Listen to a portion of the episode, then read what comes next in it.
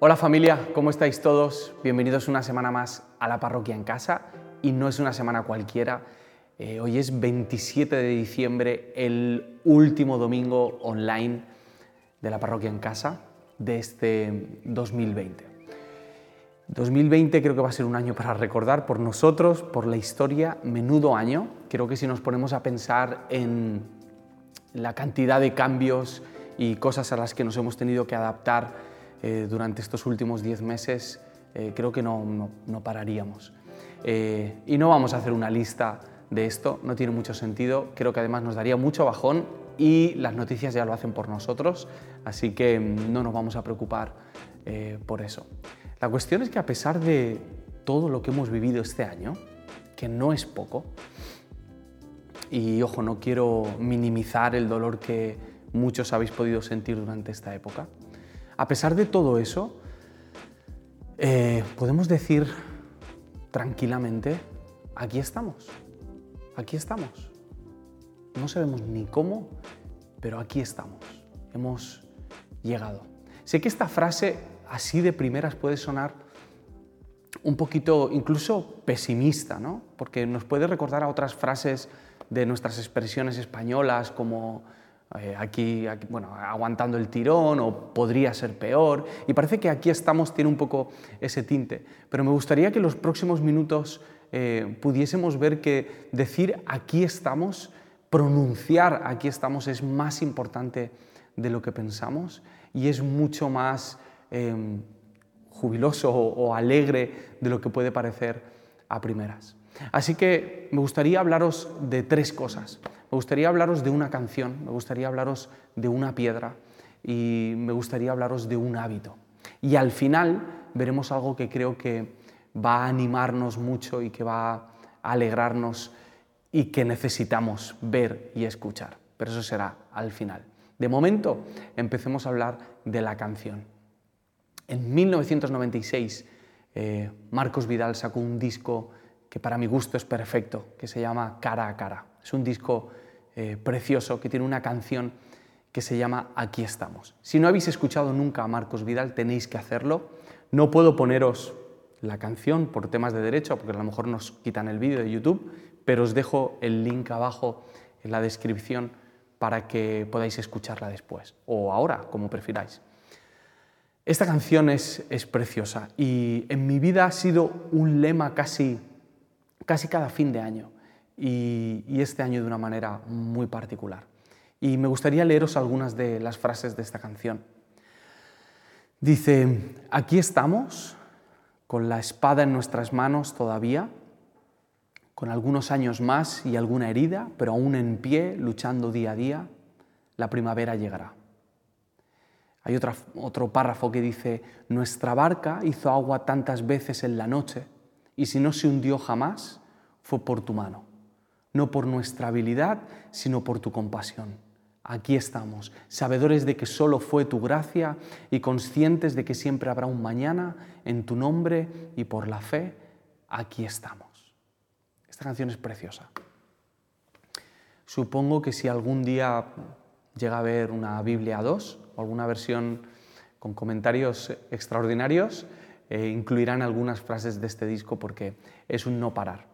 Eh, esta canción la escuché cuando salió y me acompañó durante mi, adolescencia. Y en aquel entonces no entendía con, mucha profundidad el poder de esta frase, aquí estamos, pero era algo que podía ver en otras personas y intuía que podía llegar a significar porque lo veía en mis padres, lo veía en las situaciones que ellos vivían económicas, familiares, laborales, ministeriales, y veía cómo se mantenían firmes y cómo ese aquí estamos eh, era un lema para, su vida. Y no solamente lo veía en ellos, lo veía en otras personas de mi familia, en otras personas de, de mi congregación. Aquí estamos. Esa canción me recuerda a una piedra, una piedra de la que se habla en el libro de Primera de Samuel. Y antes de leer el pasaje, me gustaría poneros en contexto. Samuel era profeta. El profeta era aquella persona que hablaba de parte del pueblo con Dios, pero también hablaba de parte de Dios hacia el pueblo. Y los profetas a veces se vendían, a veces no decían lo que tenían que decir por miedo a la reacción del pueblo, pero Samuel no era uno de esos profetas, Samuel decía lo que debía decir. Y llega un momento en Primera de Samuel, capítulo 7, en el que Samuel tiene que confrontar al pueblo, tiene que decirles una de esas cosas que son incómodas. Y es que el pueblo está adorando a otros dioses. Y Samuel, de parte de Dios, les dice que eso no puede seguir así. El pueblo reacciona, que era algo que no pasaba siempre. Reaccionan y empiezan a ordenar su, adoración, que es otra manera de decir que empiezan a ordenar su propio corazón. ¿no? Se dan cuenta de que lo están haciendo mal y empiezan a quitar los ídolos que tienen y empiezan a adorar a Yahvé, empiezan a adorar al Dios verdadero. Y cuando los filisteos, los archienemigos del pueblo de Israel, se enteran de que ellos están juntos y de que está pasando todo esto, deciden atacarles. Claro, el pueblo de Israel se entera de que van a atacarles eh, y tienen mucho miedo. Además, es una situación eh, muy habitual, desgraciadamente, no solamente en la vida de Israel, sino en nuestras vidas, que cuando parece que empezamos a poner las cosas en orden, eh, eso no quiere decir que no te ocurran cosas malas o desgracias o que no vayas a recibir ataques o que no vayas a vivir pruebas en la vida. Y este era el momento que estaban viviendo, estaban ordenando su vida y aún así se enteran de que los filisteos vienen a atacarles. Así que hablan con Samuel y les dicen, Samuel, por favor, habla con Dios para que podamos salir victoriosos en, esta batalla. Así que Samuel hace lo siguiente. Cuando los filisteos, eh, cuando oyeron los filisteos que los hijos de Israel estaban reunidos en Mizpah, eh, subieron los príncipes de los filisteos contra Israel. Y al oír esto, los hijos de Israel tuvieron temor de los filisteos. Entonces dijeron los hijos de Israel a Samuel, no ceses de clamar por nosotros a Jehová nuestro Dios para que nos guarde de la mano de los filisteos. Y Samuel tomó un cordero de leche y lo sacrificó entero en holocausto a Jehová y clamó Samuel a Jehová por Israel. Y Jehová le oyó. Y aconteció que mientras Samuel sacrificaba el holocausto, los filisteos llegaron para pelear con los hijos de Israel. Esto es una película total.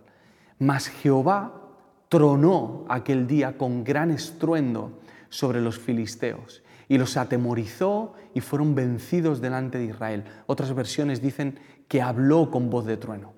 Y saliendo los hijos de Israel de Mizpah, siguieron a los filisteos, hiriéndolos hasta abajo de Betcar. Tomó luego Samuel una piedra y la puso entre Mizpah y Sen, y le puso por nombre Ebenezer, diciendo, hasta aquí nos ayudó Jehová. Hasta aquí nos ayudó Jehová. Este pasaje también lo escuché por primera vez cuando era muy pequeño. En este caso no era adolescente, sino niño. Y no recordaba la historia, pero había escuchado esa frase, supongo que en alguna predicación de mi padre, o en alguna conversación en casa, o en alguna lectura, perdón, con mi familia. Y se me quedó eso. Hasta aquí me ha ayudado el Señor. Eh, desde aquel entonces, eh, esta frase ha formado parte de mis hábitos. Me gustaría contaros un hábito que yo tenía en aquella época. Yo no sabía muy bien todo el contexto, pero esta frase la decía cada vez que volvía del conservatorio. ¿Por qué? Porque hace 28 años aproximadamente, eh, Valencia no es lo que es hoy. Valencia no es la ciudad segura que es hoy. Valencia en aquel entonces era, en algunas zonas, era un descampado gigante en el que no había edificios, era una ciudad oscura, habían zonas sin asfaltar, parece que estoy hablando de la época medieval, pero os, digo de verdad que no estoy exagerando. Parecía que era una, ciudad que estaba en construcción, que todavía no se había terminado. Y a todo eso, si le sumas algunas crisis sociales que habían, los daños que había hecho la droga en los 80 y en los 90, era muy fácil que te atracasen. Y yo con 10, 11 años ya me había tocado correr más de una vez, eh, cruzar la calle, incluso pelearme en la calle para que no me quitasen algo. Imaginaréis que así siempre salía perdiendo. La cuestión es que con 10 años yo tenía que ir al conservatorio solo en autobús. Era un trayecto largo Eh, para los que vivís en Valencia y formáis parte de la parroquia, pues yo vivía en la zona en la que está la parroquia y el conservatorio estaba por la zona de Pérez Galdós y tenía que coger el autobús, ir para allá, el 89 y volver eh, con el 90 y a veces volvía a las 8, 8 y media, 9 de la noche. En invierno era muy oscuro. Eh, y recuerdo que yo me bajaba en la parada de, de, es una parada que está aquí cerca, que está ahí el tranvía y el autobús.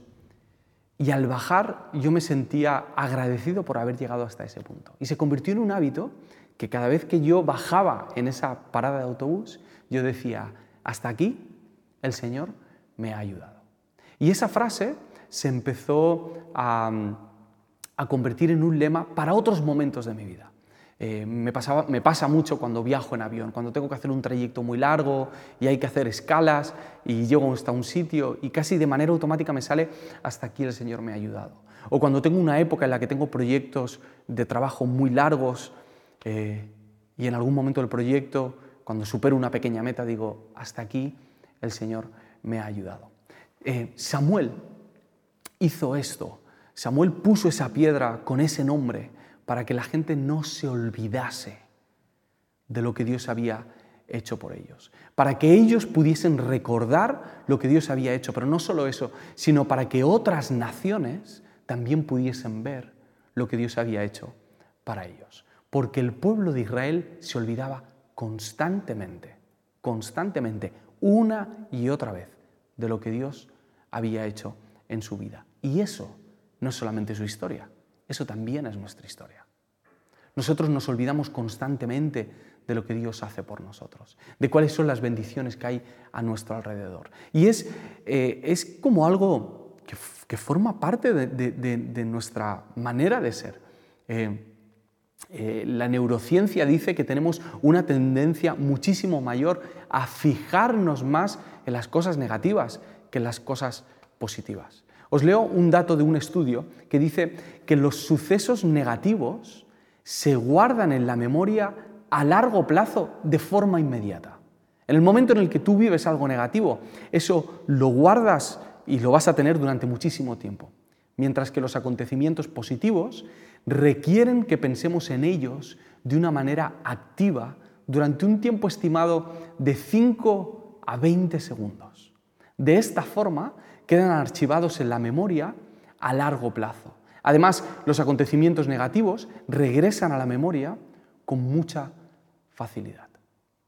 Por eso es tan importante que en este final de año podamos decir, aquí estamos, como Marcos Vidal, o podamos decir, hasta aquí nos ha ayudado el Señor, como Samuel, y podamos recordar que Dios ha sido fiel, que Dios ha sido fiel en medio de, todo este panorama, de todo este dolor, de, la tristeza en muchos momentos, de la incertidumbre, de la inseguridad, de los nervios, del estrés, del insomnio. Dios ha sido fiel.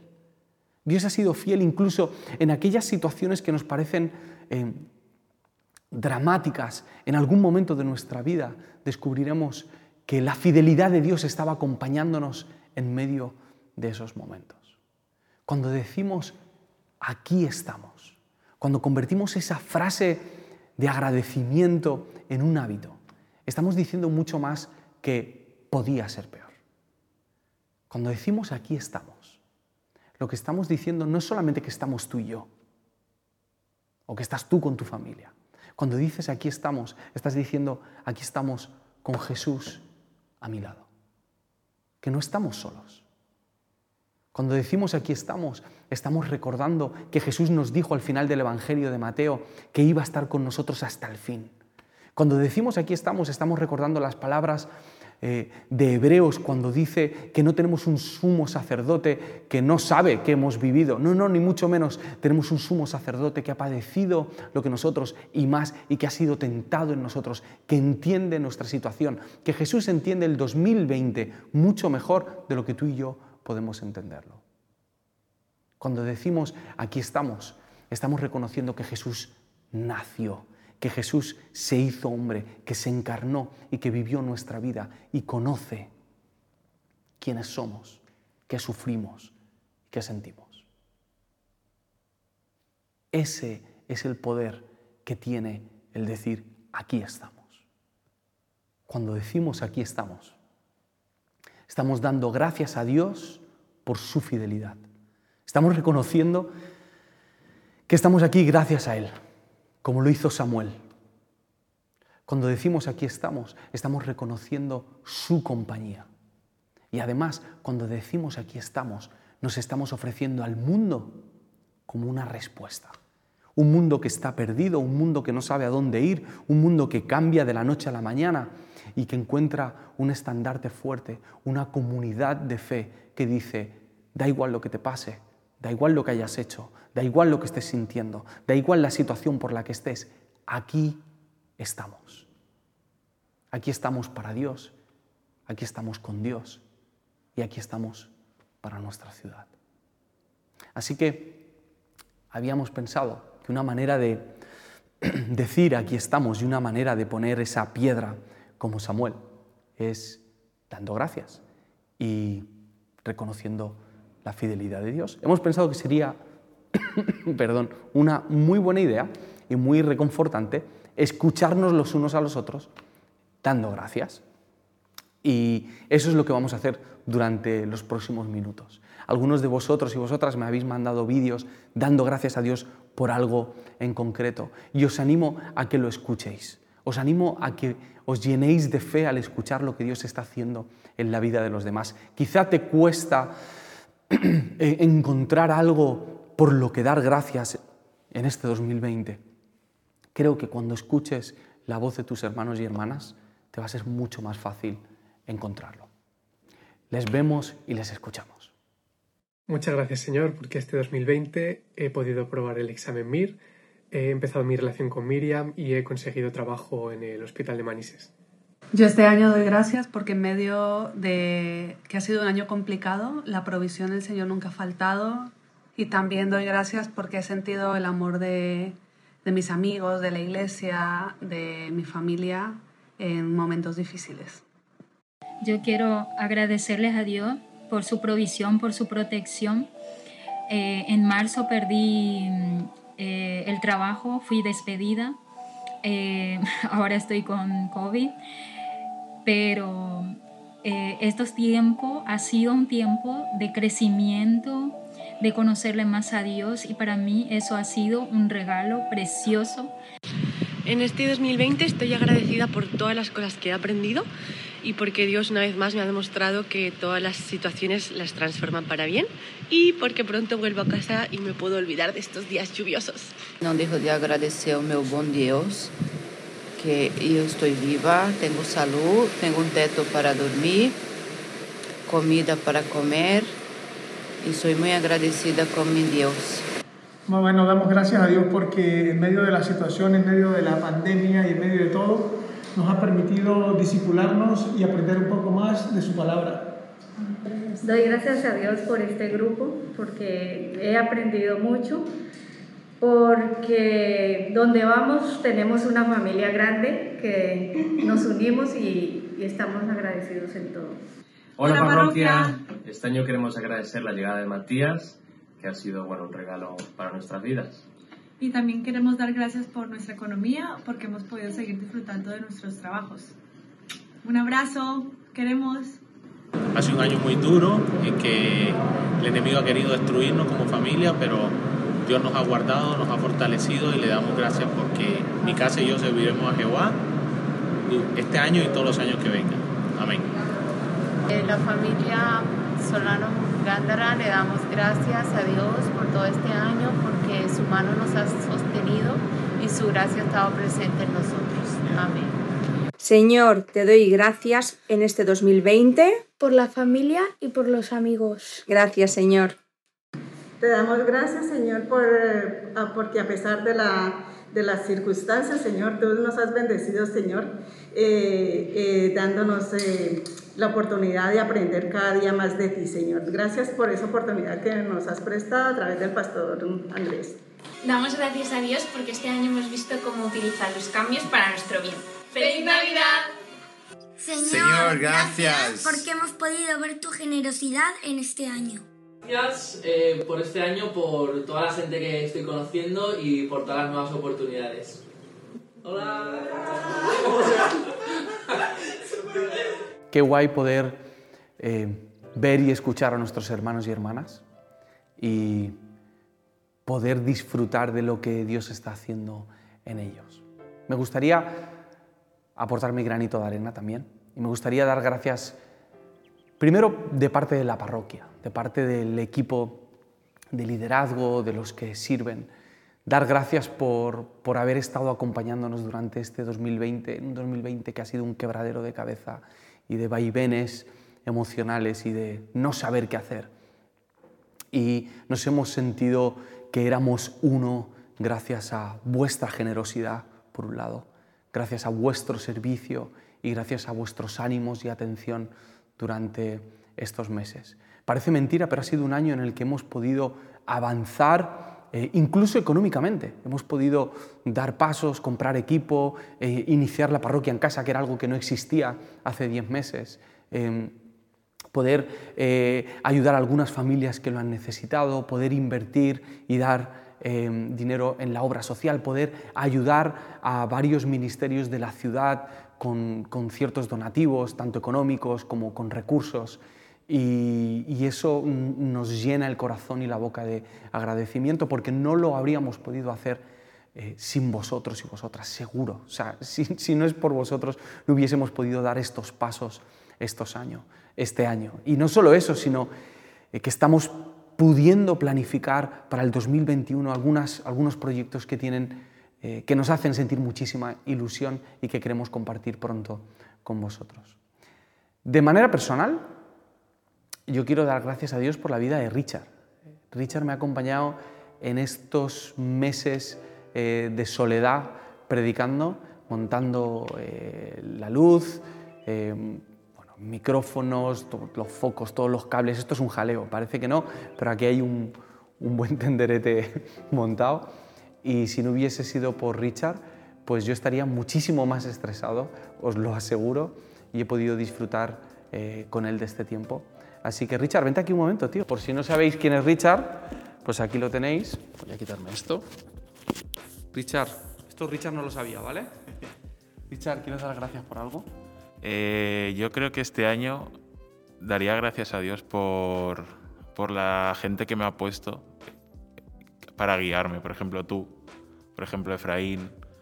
Eh, podría dar más nombres, pero igual no acabo. Pero sí, yo eh, daría muchas gracias porque en un tiempo en el que he estado mucho rato solo en casa, pues tener eh, gente que, que, te ayude, que te aconseje, que te escuche tus problemas y que esté ahí, aunque sea de forma telemática, pues al final es una bendición. Entonces yo daría gracias a Dios por eso este año. Qué guay, tío. Qué guay. Bueno, familia, os desafío a que si estáis en casa, os dejo el reto de que hagáis una lista de cosas por las que dar gracias a Dios y que esa lista la podáis ver y que esa lista se convierta en una piedra como la que puso Samuel o en una canción como la que escribió Marcos Vidal. Eh, me despido porque me siento bastante ridículo, estoy haciendo el amago de beber con la mascarilla y no es muy cómodo. Así que feliz año a todos, os queremos, os echamos de menos y esperamos veros pronto. Adiós.